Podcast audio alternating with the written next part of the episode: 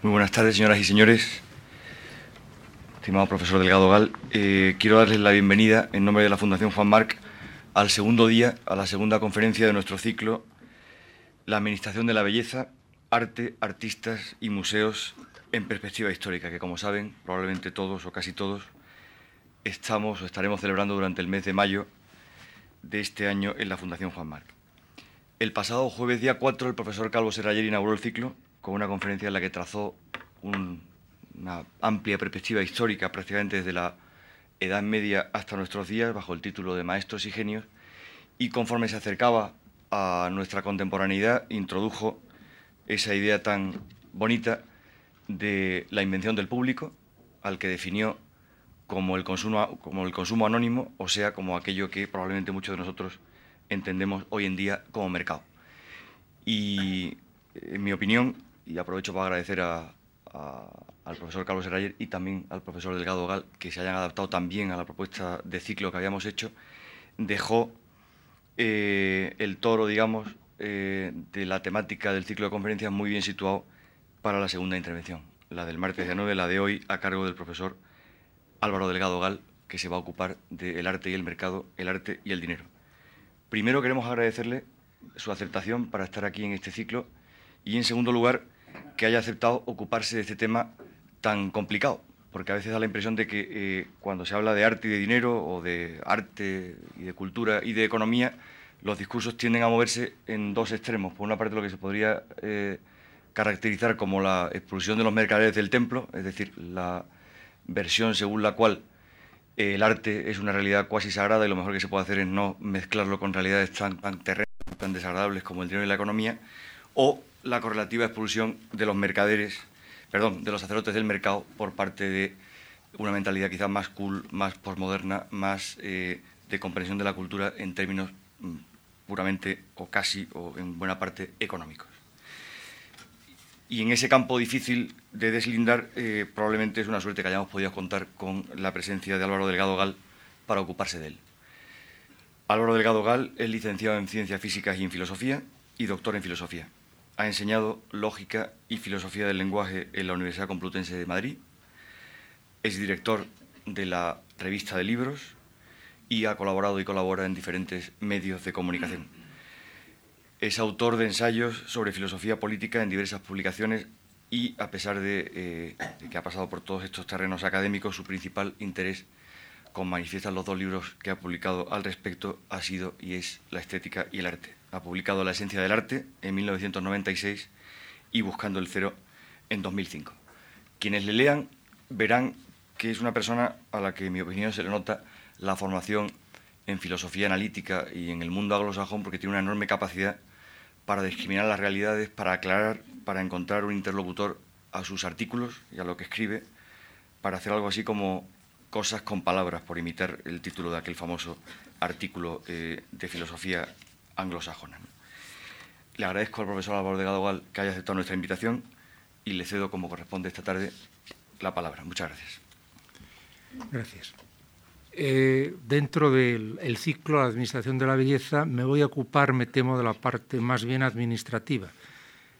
Pero eh, espero, por lo menos, mm, aclarar algunas ideas que, en mi opinión, son más bien desorientadoras sobre la relación entre el mercado y el arte. Eh, les adelanto que mi tesis fundamental es que el arte contemporáneo, y aquí hay que establecer una eh, distinción entre arte contemporáneo y arte moderno, en los eh, catálogos de las subastas en general se entiende que el arte moderno llega hasta el expresionismo abstracto, comprendido, es decir, hasta 1940 y tantos, 50, y que el arte contemporáneo empieza luego. Esta distinción no es uh, pueril. Eh, hasta eh, los últimos expresionistas abstractos, pintar es todavía una actividad que se sitúa, por rompedora que parezca, dentro de la tradición. Los pintores se dedican sobre todo a construir eh, presencias en dos dimensiones que pueden ser juzgadas de acuerdo con criterios tales como la felicidad al componer, el uso del color, la línea. A partir de eh, cierto momento, eh, los pintores pueden dejar de pintar y dedicarse a hacer instalaciones o cobra una potencia eh, inédita el arte conceptual y es mucho más difícil llegar a una caracterización de lo que es el arte. Y eso se le llaman generalmente arte contemporáneo. Me voy a referir, por lo tanto, al arte contemporáneo. Mi tesis principal es que el arte contemporáneo, desde el punto de vista económico, no se financia a través de lo que uh, se podría entender con un mínimo de rigor como mercado. Por supuesto, circula dinero en torno del arte contemporáneo, pero no está organizado eh, a través de las fórmulas del mercado, es otra la forma de organización, y esto tiene importancia para comprender en parte lo que se hace y en parte lo que ha ocurrido previamente para que se pueda hacer eso que se hace. Y esta va a ser en esencia mi eh, eh, tesis nuclear. Caminaré trazando algunas algunos ángulos un poco extraños para poder em, eh, intentar eh, hacerla más convincente o por lo menos más, eh, más em, interesante. Bien, se dice, y de aquí arranco, que el arte contemporáneo es una fuente inagotable de dinero. Es un lugar común que circula por películas, tertulias, y desde luego es un lugar común que seduce a muchas eh, em, personas, a muchos jóvenes que intentan em, iniciar una carrera dentro del arte. Eh, bien, esta idea es eh, fundamentalmente equivocada, o al menos lo es en términos comparativos, contra lo que se suele pensar el conjunto de recursos que se dedica al arte contemporáneo es muy, muy pequeño con relación al que se dedicaba al arte en el antiguo régimen. Y existen argumentos de carácter general que lo demuestran sin lugar a dudas.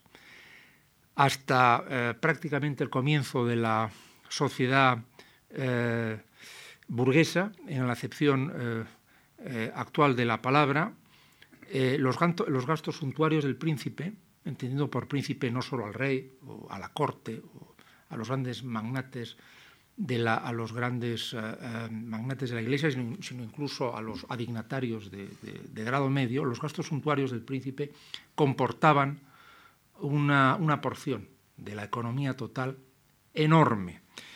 Eh, y para eh, comprobar este punto basta mm, eh, recordar al, a, algunos datos. Piensen, por ejemplo, en León X.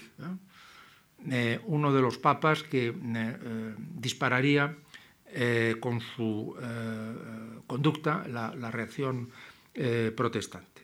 Cuando León X accede al trono, solo en celebrar mediante fiestas su acceso al, al papado, su, su, exaltación al papado, liquida la séptima, séptima parte de los fondos vaticanos, 100.000 ducados. El resto lo gasta en poco tiempo en obras extravagantes y en política y se empieza a endeudar hasta tal extremo que eh, llega a pedir préstamos con un interés del 40%. ¿Cómo sale de estas dificultades? Pues por caminos varios, es decir, la venta de indulgencias, eh, eh, procedimiento célebre, o la creación o, o, o, o el, uso, el, tráfico simoníaco con los beneficios eclesiásticos y los oficios eclesiásticos. Solo en 1517 León X crea 30 cardenalatos.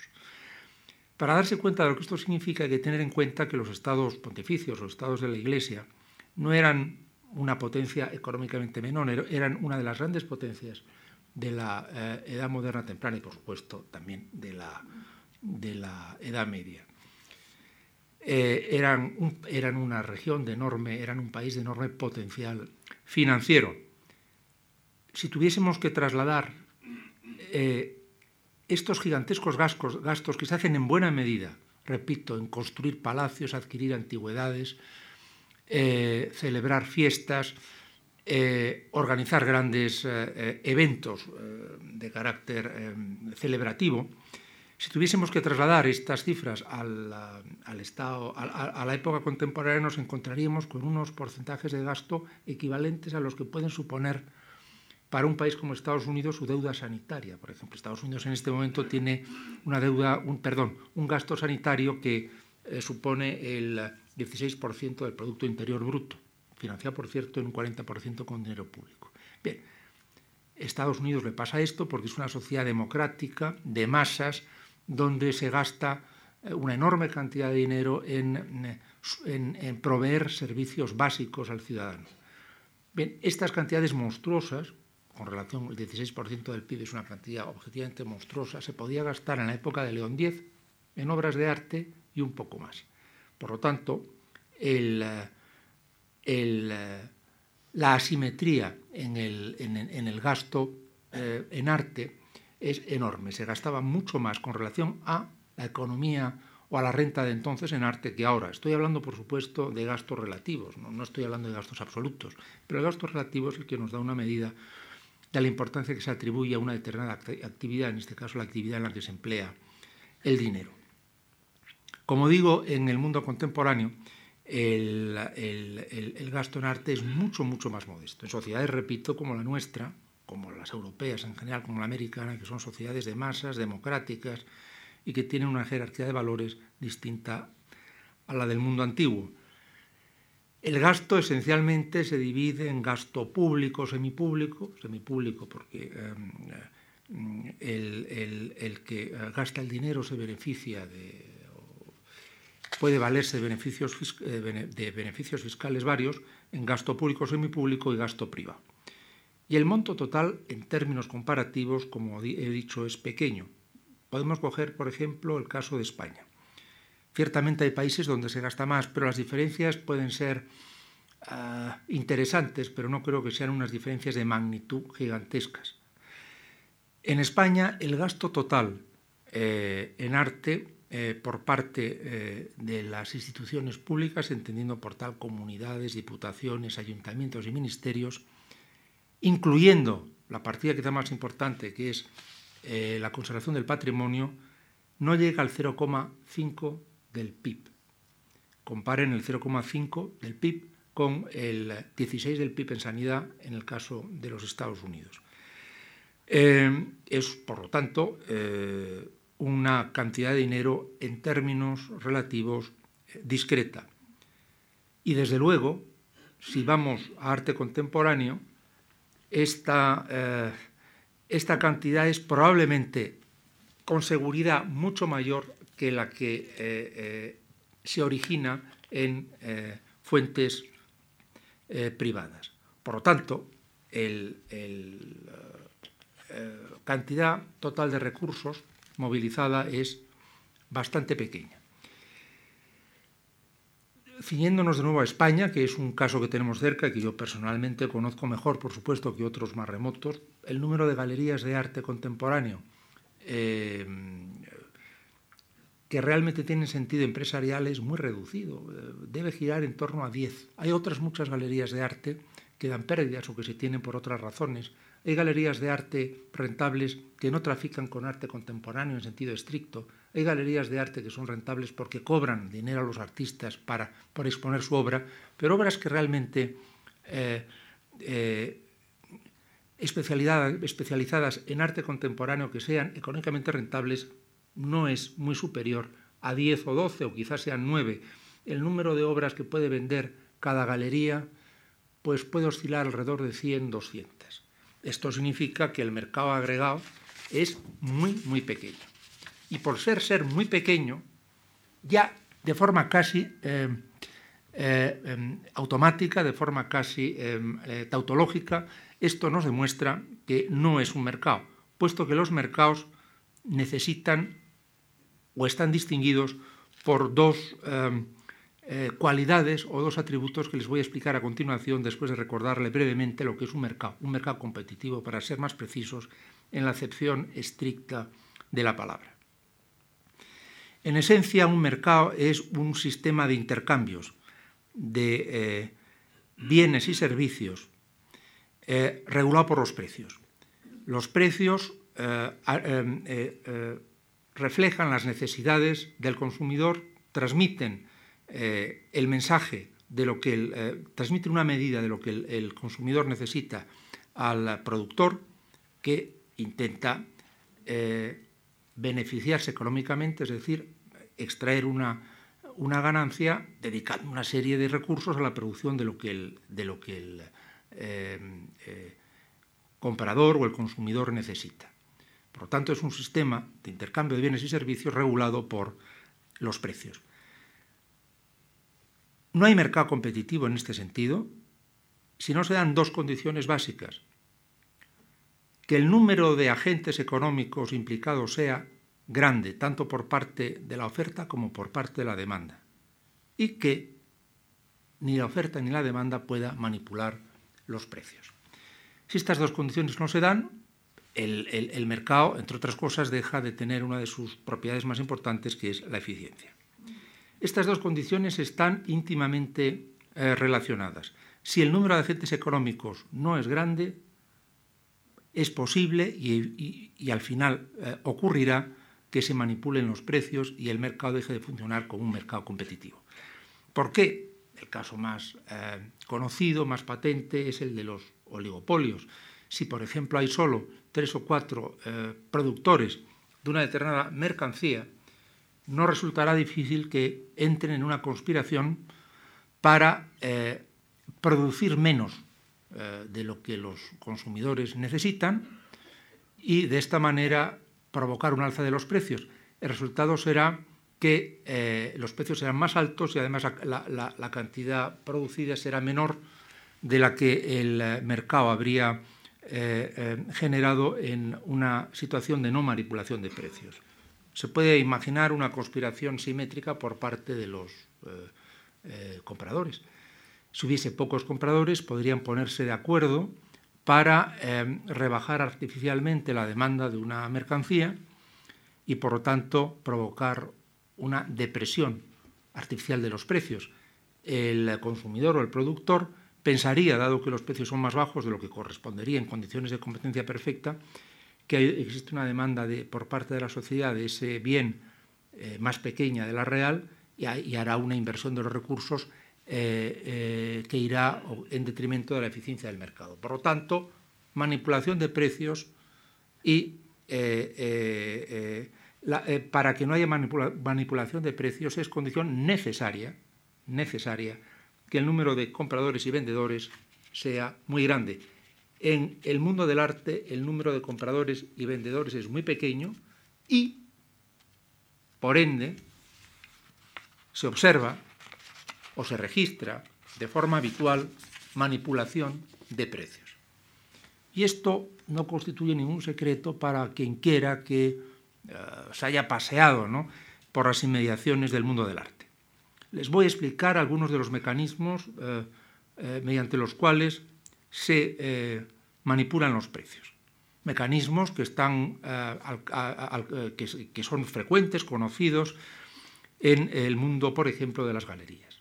Por ejemplo, una galería importante puede fichar un pintor todavía joven y em, del que piensa extraer o por eh, una plusvalía o por el que piensa apostar. Generalmente le ofrece, mm, aunque no siempre, eh, un sueldo mensual que suele ser eh, modesto, en el caso de un pintor que está dando sus primeros pasos o que no tiene detrás de sí una carrera consolidada, un porcentaje sobre las ventas, pero la comisión de la galería es mm, leonina.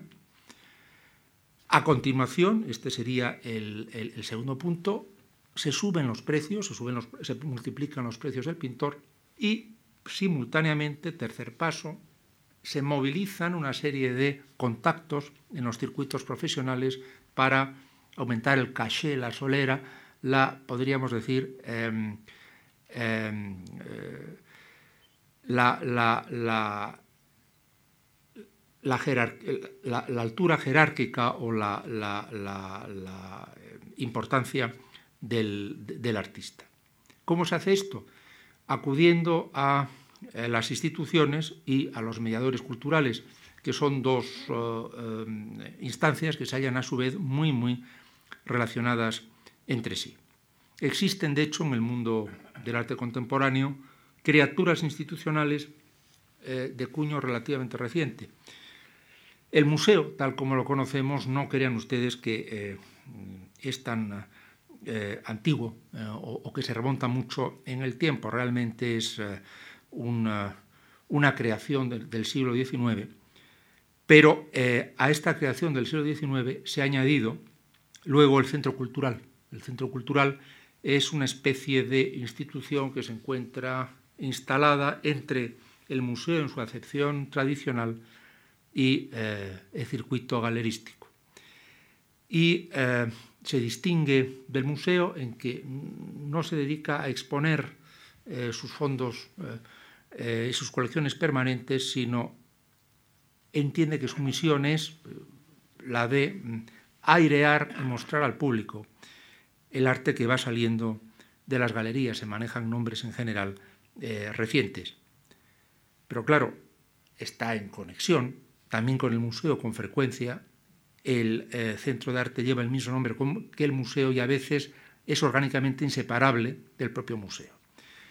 De aquí surge un tráfico de influencias inevitable.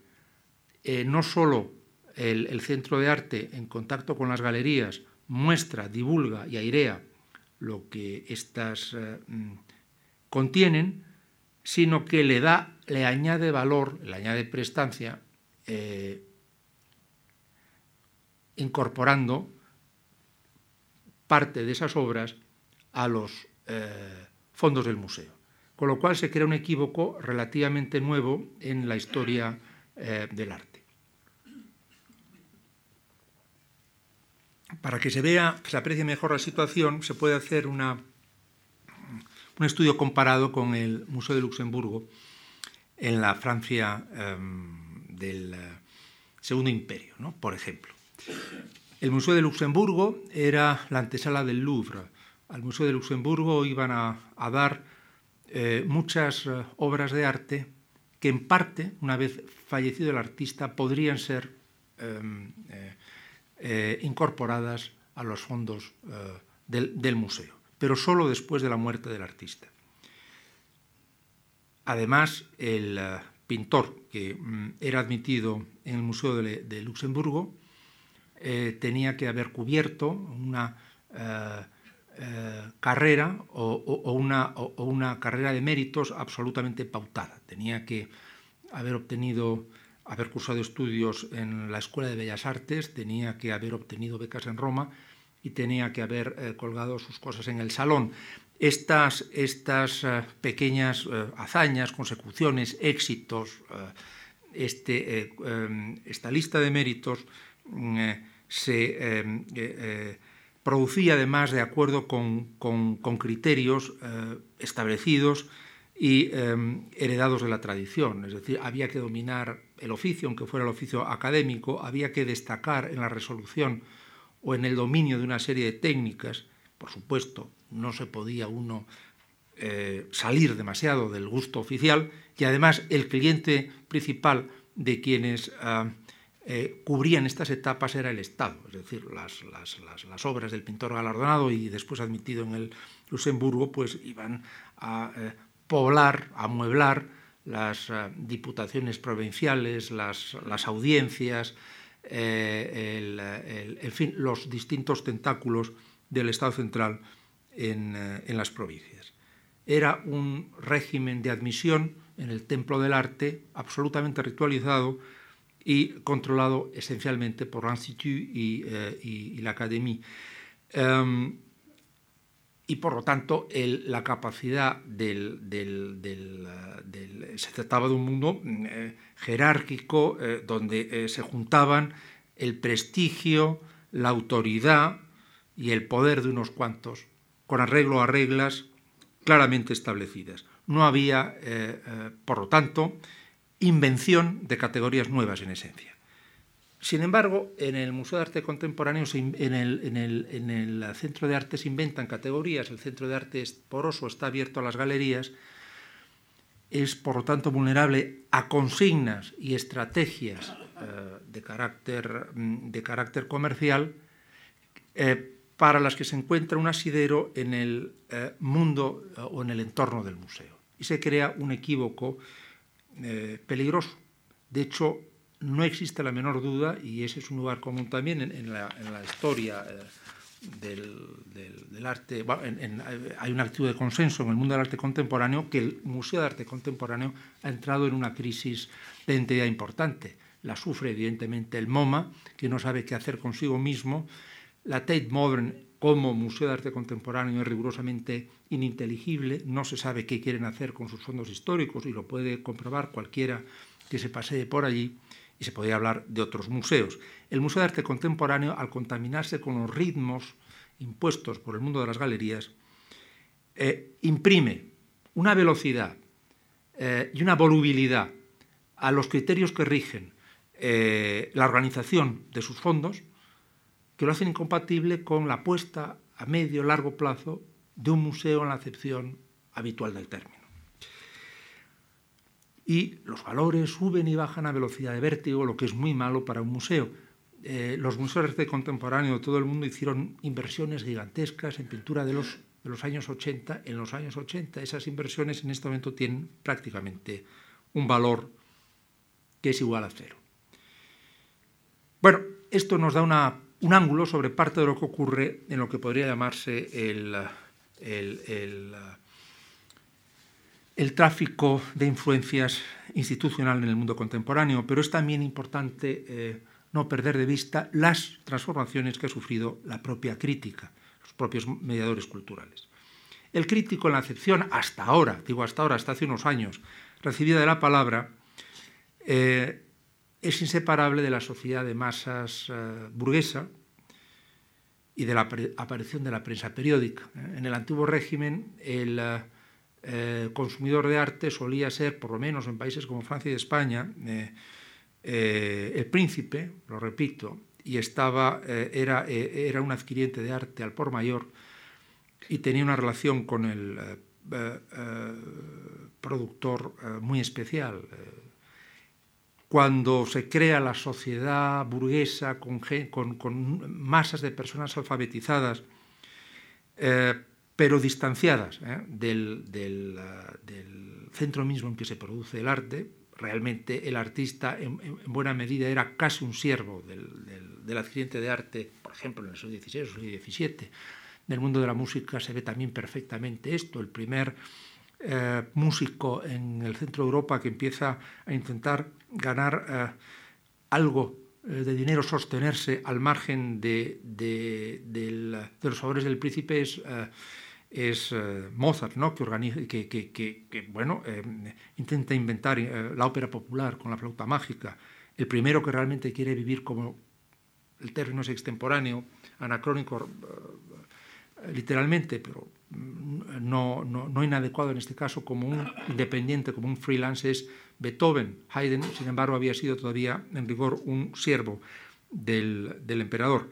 Bien, cuando este mundo del antiguo régimen desaparece y se crea una sociedad de personas independientes, libres, pero alejadas del, centro productor de arte, surge el crítico como un mediador. Uno de los primeros críticos, no todavía completando el perfil del crítico, pero ya en buena medida anticipándolo es eh, eh, Stendhal, y un crítico ya prácticamente reconocible como tal a mediados del siglo XIX es Baudelaire. Lo que hace el crítico supuestamente es explicar al público culto lo que están haciendo los artistas que en buena medida son conocidos suyos y a los que él entiende porque los conoce y porque además está al tanto de sus propósitos.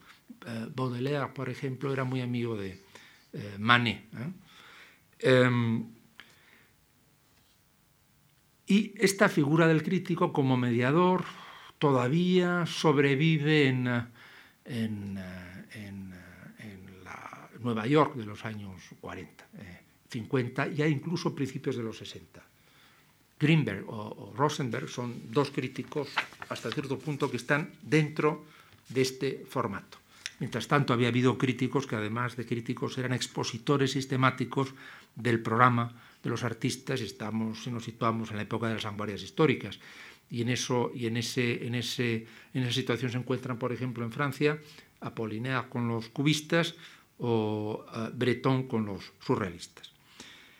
Pero claro, para que el crítico pueda explicar lo que están haciendo los artistas que él conoce, tiene que haber uh, programas coherentes tiene que haber formas de eh, juzgar la calidad o consistencia de lo que los artistas están haciendo y tiene que haber, por lo tanto, conceptos ordenados sobre los propósitos y el oficio del arte. Y eh, el arte contemporáneo, si se caracteriza por algo, es porque pone en cuestión ¿eh?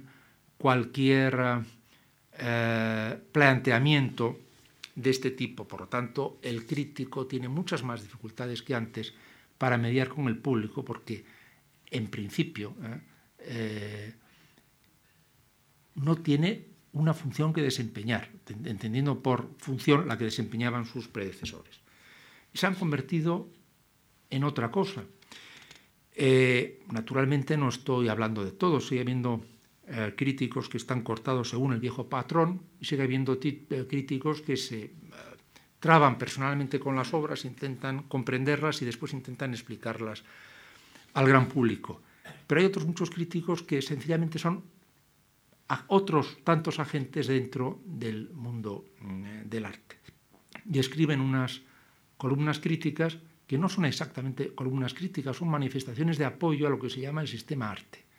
En general tienen un carácter celebrativo y eh, no parecen estrictamente escritas para ser leídas. De hecho, la, la fuente de ingresos de un porcentaje, no hablo en absoluto de todos, pero de un porcentaje por lo menos interesante de críticos, eh, es eh, la confección de catálogos para exposiciones en buena medida institucionales y eh, los comisariados de arte. Y lo que hace con frecuencia el crítico es bueno, postularse como comisario frente a las eh, instituciones más que enjuiciar en la vieja acepción de la palabra lo que están haciendo los artistas. Claro, el problema de esto es que se convierta el crítico en buena medida en cómplice de eh, una red de contactos, estrategias e intereses que comprende a los museos, a las ferias internacionales de arte, a los centros de arte y a las galerías. Con lo que ah, nos encontramos con que se eh, completa una especie de círculo endogámico, donde es eh, casi inevitable que se produzca una ah, manipulación muy probable eh, de los precios. A nadie se le oculta que una forma de eh, encarecer la obra de un artista eh, que no valía mucho dinero antes de entrar en contacto con una galería es que tenga ingreso a un centro de arte y también a un museo, que esto lo incorpore a los cánones cada vez más volátiles de lo que es arte serio y esto propulse, por supuesto, el valor de la obra en un eh, contexto además en que el dinero eh, del coleccionista particular es mucho menos importante que el dinero público. Si no se sabe, si no se eh, reconoce la importancia que el dinero público tiene en el mundo del arte contemporáneo, no se comprenden muchas de las cosas que ocurren en él. Para saber que el dinero público es determinante en el arte contemporáneo, desde luego en España, pero en buena medida también fuera, Basta tener en cuenta que hasta hace unos años el género más importante dentro del arte contemporáneo ha sido la instalación. Es evidente que la instalación no está pensada para que alguien la ponga en su casa. Como el arte conceptual tampoco está pensado para que alguien lo ponga en su casa. La instalación está pensada por su propio formato, por su propia contextura física, para ser expuesta en un museo, allí donde el género rey es la instalación, el eh, mm, cliente rey es el museo y por lo tanto el dinero más significativo, más decisivo es el dinero público o semipúblico, porque puede haber también museos que viven, y se da mucho más fuera de España que dentro, que viven de mm, fondos, fondos privados, pero son museos acogidos a beneficios y exenciones fiscales y por lo tanto eh, eh, el, dinero que, manejan tiene un carácter por lo menos semipúblico. Verán, por tanto, que eh, siendo este el planteamiento, si no absoluto, si dominante en, el mundo del arte contemporáneo, es muy difícil que este, desde el punto de vista eh, desde el punto de vista económico funcione como un mercado en la acepción ortodoxa de la palabra. Tenemos, por tanto, recapitulando, dos argumentos para decir que eh, eh, el, mundo del arte contemporáneo no funciona como un mercado. Es un mundo de dimensiones reducidas, con un número de agentes muy pequeño, y eh, es un mundo donde la manipulación de los precios es constante y eh, perfectamente conocida, aunque las operaciones concretas puedan resultar en ocasiones menos detectables. Añadiría yo también otro elemento evidente y es un mundo absolutamente intervenido por el dinero público, por lo tanto, no es un mercado. Pero hay una tercera razón, o si quieren una cuarta, para argumentar que no es un mercado. Y es una razón, yo creo, interesante de explorar, porque también nos eh, ayuda a comprender mejor la estructura moral y económica del mundo del arte contemporáneo. Para explicar este cuarto punto necesito un instante volver sobre lo que es un mercado ortodoxo.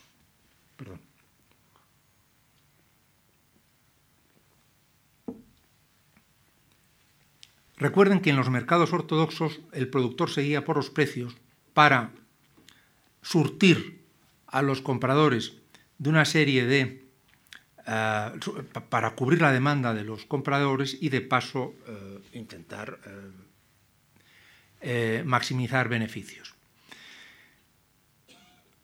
Pero, y, si, y, sin esta, esta, esta, esta hipótesis no se comprenderían multitud de teoremas de la teoría económica sobre el mercado, por ejemplo, el, el teorema del equilibrio general, por ejemplo, el teorema que intenta demostrar que en ciertas condiciones ideales, cuyo análisis detallado no viene al caso, el mercado es eficiente, en los términos de Pareto, eh, no se entenderían todas estas cosas que se han intentado demostrar sobre los mercados si no se supusiera que el vendedor o el productor, si ustedes prefieren, no pone en cuestión los gustos o el sistema de preferencia de, eh, del comprador. Lo da por supuesto, lo acepta, y en vista de que lo acepta, lo que intenta es eh, ganar dinero satisfaciendo esas necesidades. El comprador, contemplado, visto el, proceso desde la orilla opuesta, lo que intenta es maximizar su satisfacción, la que él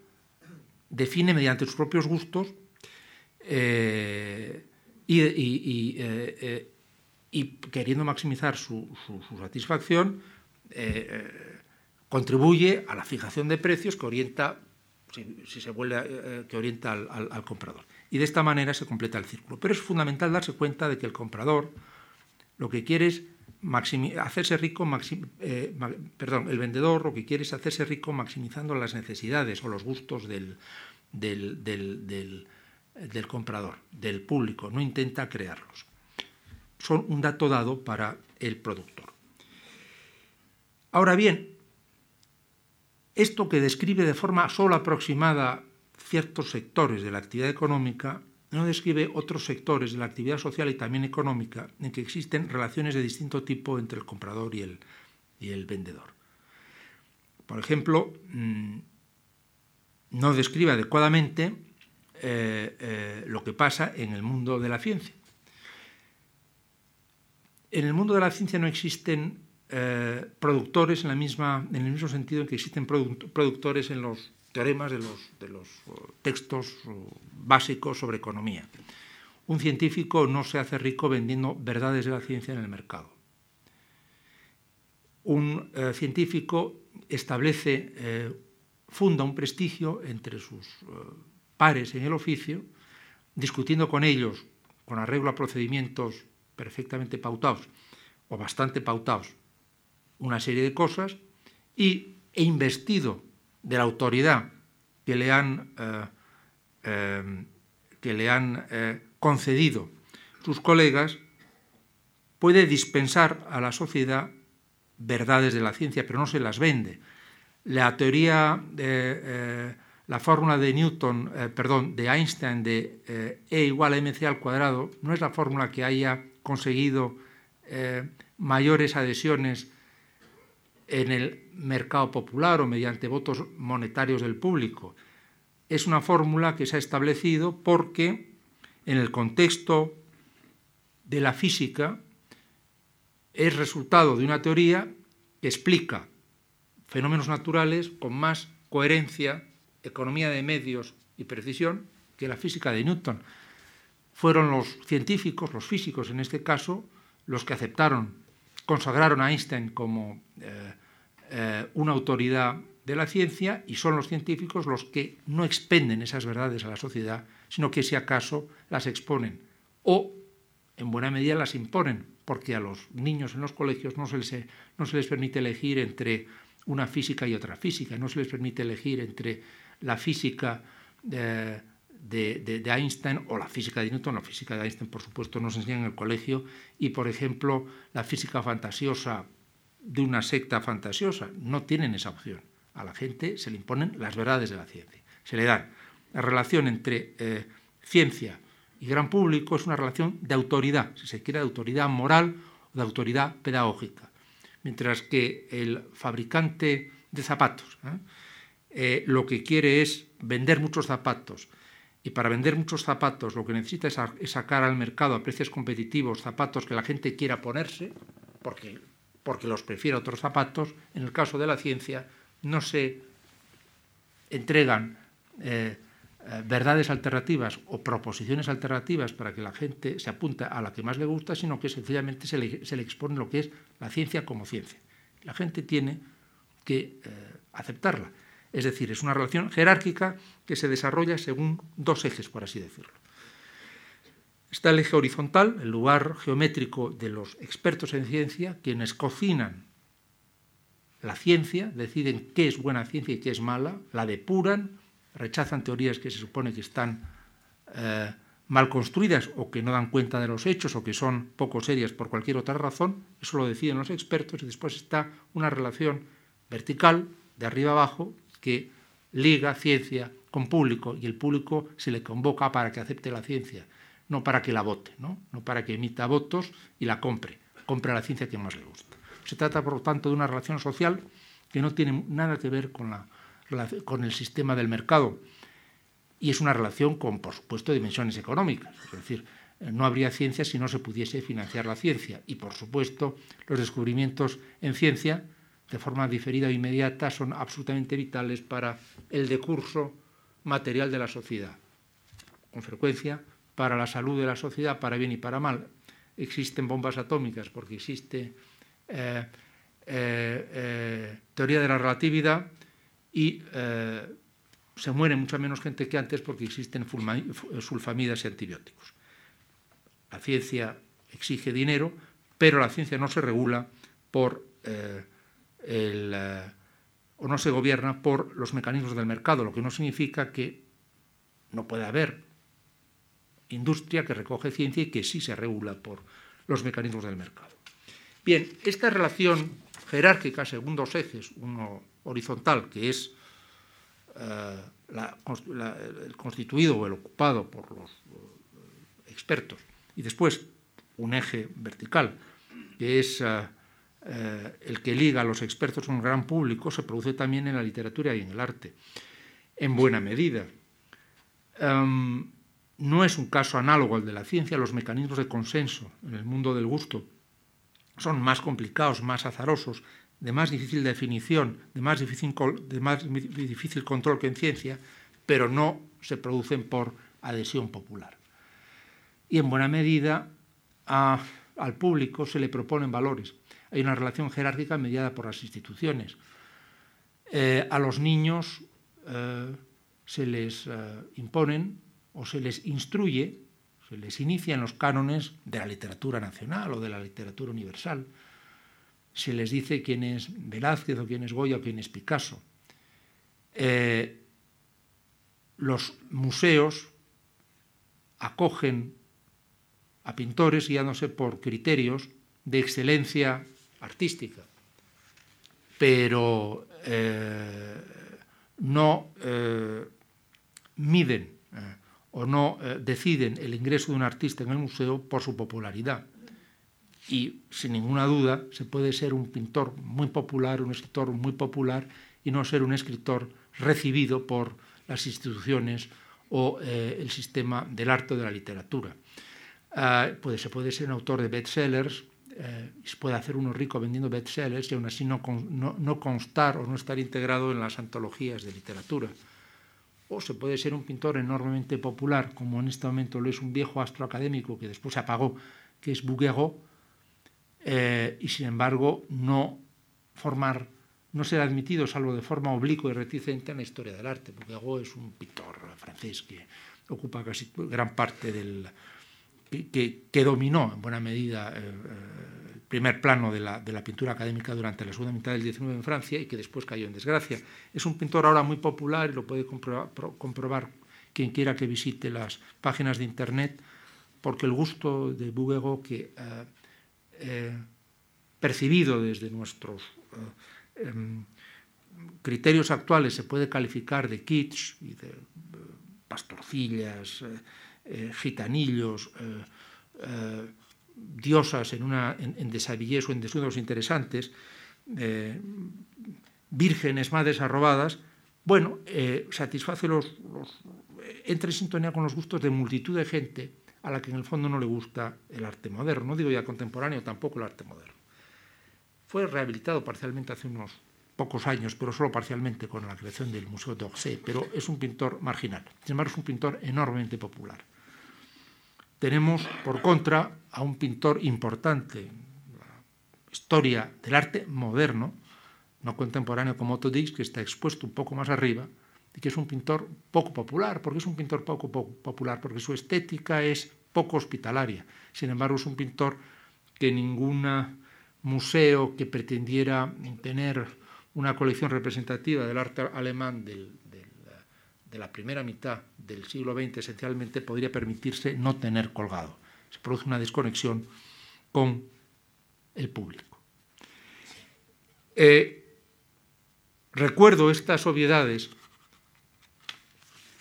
porque también, por tanto, en el caso del arte, el arte no puede constituir un mercado en el sentido económico porque no se hace arte para satisfacer los gustos del público, más bien se invita a un público para que se adhiera eh, a valores más o menos eh, organizados por los expertos en arte. Y esto tiene también un, una dimensión económica indudable. Si el público no determina el valor eh, de un artista mediante eh, la demanda que se hace de él, sino que es más bien el consenso entre expertos en arte el que fija un valor de partida, que es aproximadamente aceptado por instituciones culturales y, y, adquirientes particulares, la manipulación de precios sufrirá o experimentará una nueva espiral. No solo existe manipulación de precios porque eh, se trata de un mundo pequeño con pocos agentes económicos, sino que se produce también manipulación de precios porque el precio no viene dado eh, por la demanda espontánea del público, sino que el precio, el precio viene dado esencialmente por los pactos, bien o malintencionados, honestos o deshonestos, acertados o infelices, que de alguna manera establecen en, entre sí las autoridades en lo que podría ser las excelencias del arte, que comprende historiadores, eh, directores de museo, críticos, etc.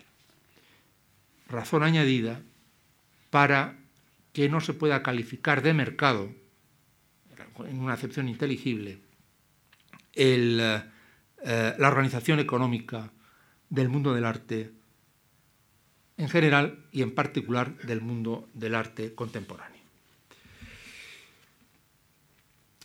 Eh, dicho esto, eh, me gustaría resumir lo que hasta el momento les he expuesto, aclarándoles lo que he querido decir y lo que no he querido decir, ¿eh? para que eh, no puedan ustedes, eh, intentando que ustedes no se lleven quizá una impresión equivocada. En primer lugar, no he querido hacer una impugnación del, comercio en arte en nombre de la belleza, es decir, la figura del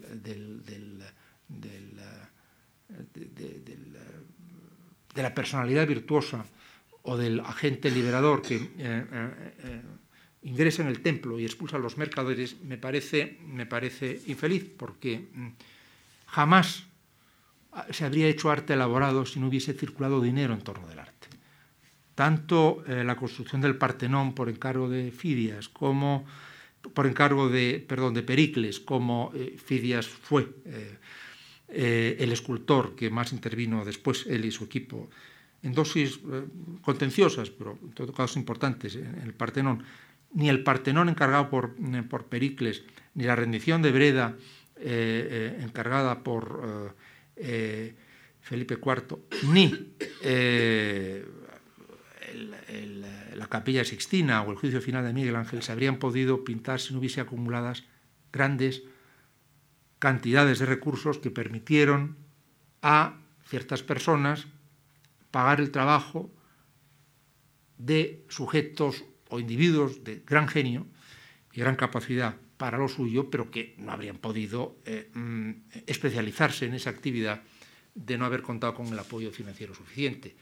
Esto, si nos ajustamos al modelo del antiguo régimen, en una sociedad comercial, o un artista eh, termina por ganar dinero, o es eh, fácil eh, que desista pasado un tiempo, bien por fatiga o bien porque se muera de hambre. ¿no? Lo, ideal es que al cabo de cierto momento el artista pueda por lo menos tener un eh, buen pasar y si se puede hacer rico mejor, que fue el caso, por ejemplo, de Picasso y de Matisse, que fueron realmente pobres como ratas al principio que pasado un tiempo eh, dejaron de serlo.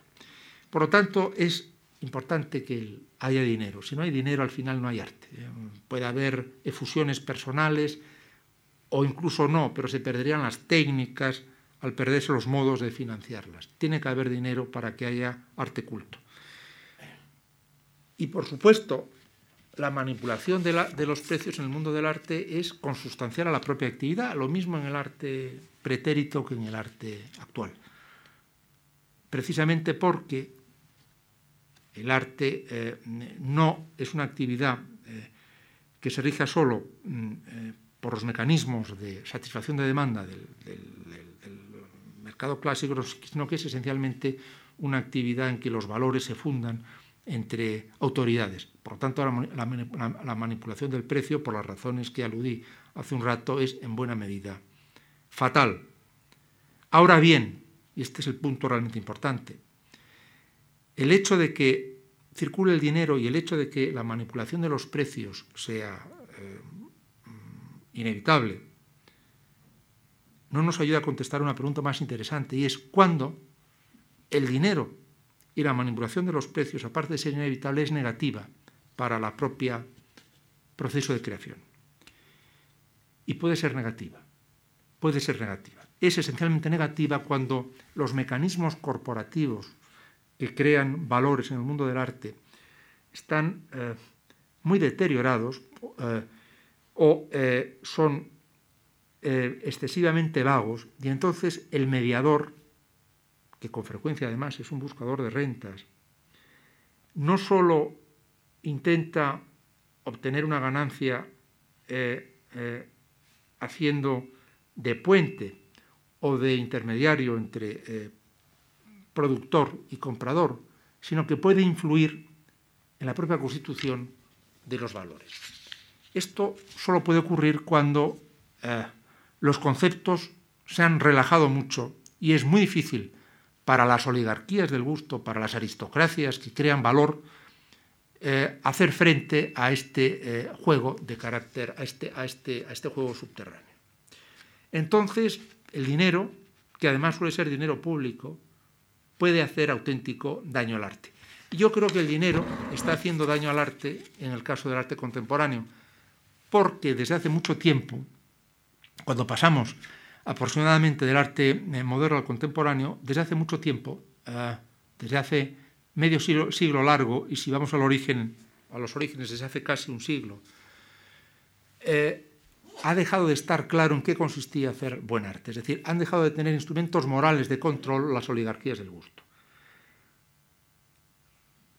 De hecho, y realmente eh, se siente una especie de vértigo cuando se cuentan los años, el primer múltiple, como ustedes saben, ustedes saben es un objeto cualquiera eh, de origen industrial que se coloca sobre un pedestal y al que se bautiza como obra de arte y que en realidad es una negación frontal del arte como, como resultado de creación individual y, como resultado al mismo tiempo del, manejo del oficio. El primer eh, múltiple, cuyo autor, eh, quien entonces los múltiples en la historia es Duchamp, el primer múltiple, que fue una rueda de bicicleta, se hizo en 1913, hace ya mucho tiempo.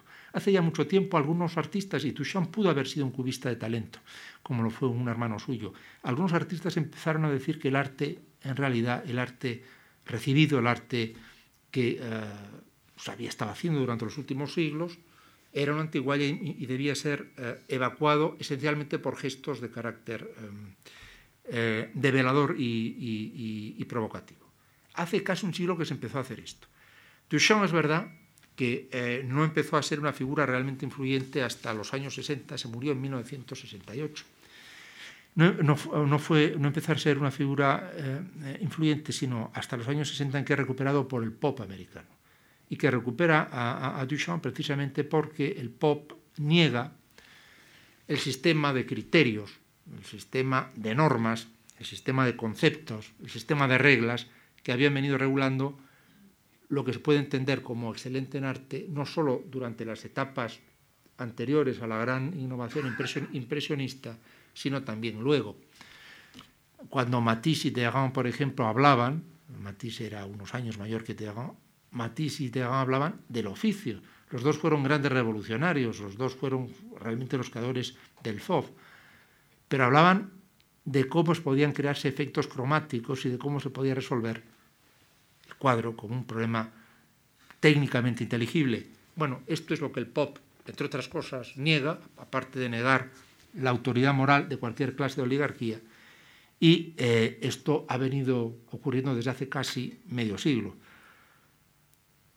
Realmente es muy difícil que cuando ocurren conmociones tan profundas, tan enormemente eh, prolongadas por otra parte, exista la posibilidad de un de una disciplina eficaz por parte de los guardianes de, las, de, vírgenes vestales del templo, que como repito tendrían que ser en teoría historiadores de arte, críticos, directores de museo, también los propios artistas. El arte moderno, en cuanto a lo que se piensa, ingresa en el museo de forma relativamente tardía, mucho más tardía de lo que la gente cree. Eh, ahora estoy hablando del arte moderno y no contemporáneo. Segat, por ejemplo, no entra en un museo francés hasta 1947, el Musée National. Y lo que compran los museos son dos pequeños dibujos de, de, Segat. Todavía en 1900, la obra de Segat se almacenaba en la Revue Blanche. Segat era de una, procedía de una familia rica y la familia lo que quería era desprenderse esencialmente de la obra ininteligible de ese vástago tan pesado que había sido Segat, y vendía, aquí tengo apuntada la cifra porque es interesante, cada dibujo por 10 francos. 10 francos en 1900, antes de poner el marco. A Pierre Matisse, eh, el hijo de Henri Matisse, que fue un galerista muy importante en Estados Unidos desde el año 25 aproximadamente, 1925, todavía en los años 50, le costaba muchísimo trabajo, Dios se ayuda, vender a Dubuffet o vender a Miró en Nueva York. La mayor parte de los Miró y Dubuffet que tenía, se los tenía que tragar. En 1967 mm, firmó un contrato con Miró por el cual este recibía, Miró, 1.500 francos al mes, tenía derecho a ser expuesto en Nueva York a intervalos regulares y eh, tenía que ceder las tres, cuartas partes de su obra a eh, Pierre Matisse. Pues en Pierre Matisse generalmente no vendía los miros que Miró por una cantidad módica le, le tenía que, ceder. Y Miró pintaba cuadros por encargo a través de Pierre Matisse. un cuadro célebre de, de, de Miró es Perro ladrando a una cometa. El título parece muy surrealista, parece una travesura de Miró, no el título se le ocurrió a un americano extravagante que también fijó el formato. Y miró siendo ya realmente un maestro del arte moderno, tenía que hacer cosas así. Existen anécdotas incluso patéticas sobre el propio Henri Matisse. Uh, los últimos 20 meses uh, de su vida, Henri Matisse se los pasó haciendo proyectos, es la época magnífica de sus uh, papeles recortados, eh, haciendo proyectos sobre un tema que le iba a llamar Hiedra en Flor, para un mausoleo, un mausoleo que una viuda de un industrial americano de Rhode Island quería construir para su marido. Uh, Matisse había hecho unos vitrales muy bonitos para la Chapelle du Rosaire, que son muy conocidos, y su hijo Pierre pensó que sería interesante que su padre repitiese esa experiencia. Bueno, el viejo Henri Matisse, la gran gloria de la pintura moderna junto con Picasso, se pasa 20 meses recortando y la viuda americana al final dice que no le gusta y no le paga ni un, ni un céntimo. Todavía los grandes maestros de la pintura, no es el caso de Henri Matisse, que ya cobraba mucho por sus cuadros hacia los años 20, pero sí el caso de otros muchos, no lo pasaba demasiado bien en los años 30, 40, principios de los 50. Pero sin ninguna duda después eh, eh, se produce un triunfo, un triunfo arrollador en el museo, no solo del arte moderno, no solo de Miró, de Buffet, por supuesto antes Matisse, sino del arte contemporáneo y entre otros de Duchamp, que lo que hace es llenar el museo con un tipo de producto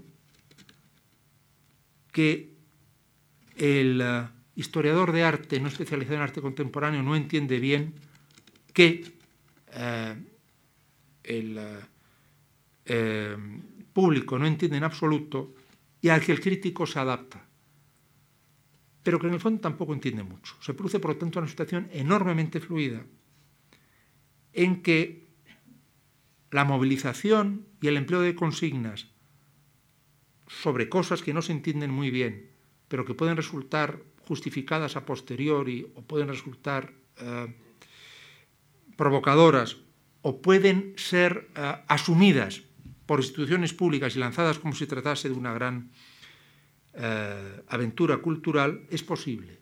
Y en ese medio, donde se pueden crear valores porque no existen criterios fijos, el dinero puede ser realmente dañino para el arte en la medida en que desordena todavía más una estructura que ha sido previamente eh, debilitada por desarrollos endógenos dentro del mundo del arte. Mi eh, diagnóstico, por lo tanto, es que el dinero sí está haciendo en este momento y desde hace bastantes años daño al arte. Pero no porque el dinero sea necesariamente malo para el arte, sino porque la proyección, la inyección de dinero, esencialmente de presencia pública, en una estructura eh, poco estable, eh, acentúa, acentúa las carencias o eh, los síndromes que está padeciendo, los síndromes negativos que está padeciendo la disciplina. Por lo tanto, el dinero está haciendo daño al arte, pero no es la causa del daño que está sufriendo el arte, es más bien un factor que refuerza un proceso más complicado y es un desorden endógeno en los conceptos en el concepto de lo que es el propio arte. Bueno, con esto he terminado. Muchas gracias.